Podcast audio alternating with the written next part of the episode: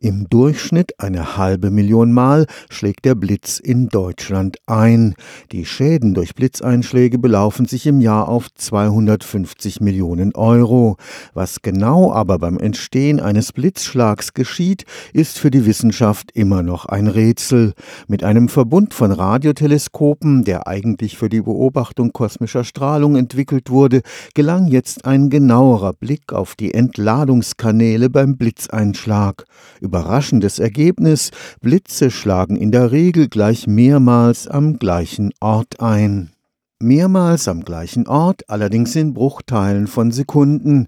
Jeder Blitz ionisiert die Luft, das heißt, er macht sie elektrisch leitfähig und erzeugt so einen negativ und einen positiv geladenen Entladungskanal. Man hat gesehen, dass während die negativ geladene Spitze dieses Entladungskanals sich kontinuierlich ausbreitet und immer an der Spitze Radioemissionen entstehen, man die Ausbreitung der positiven Spitze dieses Entladungskanals eigentlich gar nicht sieht. Allerdings flackern dann wiederholt senkrecht zu diesem Entladungskanal kleine Strukturen, Nadeln immer wieder auf und man sieht, dass Ladung die in diesem Entladungskanal vorhanden ist, über diese Nadeln wieder zurück in die Wolke fließen. Wir gehen davon aus, dass es die Erklärung sein könnte, warum tatsächlich Blitze mehrfach einschlagen können am selben Ort, dass sozusagen nicht die gesamte Ladung, die in dieser Wolke vorhanden ist, auf einen Schlag abfließt, sondern Teile der Ladung durch diese Nadeln in die Wolke zurückfließen und erst zu einem späteren Zeitpunkt dann in einer zweiten oder dritten Entladung abfließen.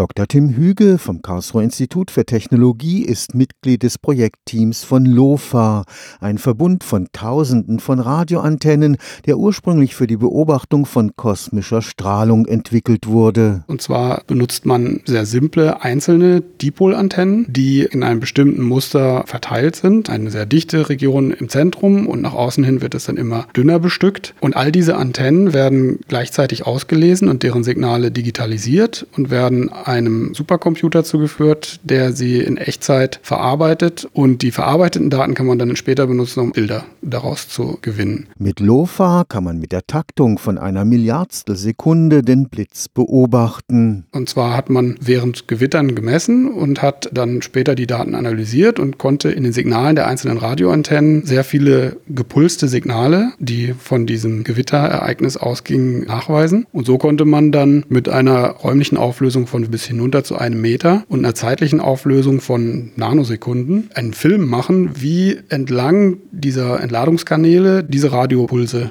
abgestrahlt wurden. Die Wissenschaftler sehen so dem Blitz in Zeitlupe beim Einschlag zu, noch sind damit aber nicht alle Rätsel gelöst. Ich würde nicht behaupten, dass jetzt Blitze verstanden sind. Es ist sicherlich ein weiteres Mosaiksteinchen. Man hat schon jahrzehntelang diese Untersuchungen mit Radiosignalen gemacht, wusste schon, dass sich diese positiven Ladungskanäle anders verhalten als die negativen. Jetzt hat man eine sehr viel bessere Untersuchung davon, wie sie sich nun wirklich verhalten und, und auch wirklich den expliziten Nachweis, dass diese Nadeln nur im positiv geladenen Bereichen gibt und nicht in den negativ geladenen. Das hilft mit Sicherheit, Blitze genauer zu verstehen und vielleicht in Zukunft dann auch mal vorherzusagen, wo Blitze einschlagen könnten, was ja sicherlich sehr nützlich wäre. Aber es gibt auch noch weiterhin sehr viel Grundlagenforschung, die dort zu erledigen ist. Stefan Fuchs, Karlsruher Institut für Technologie.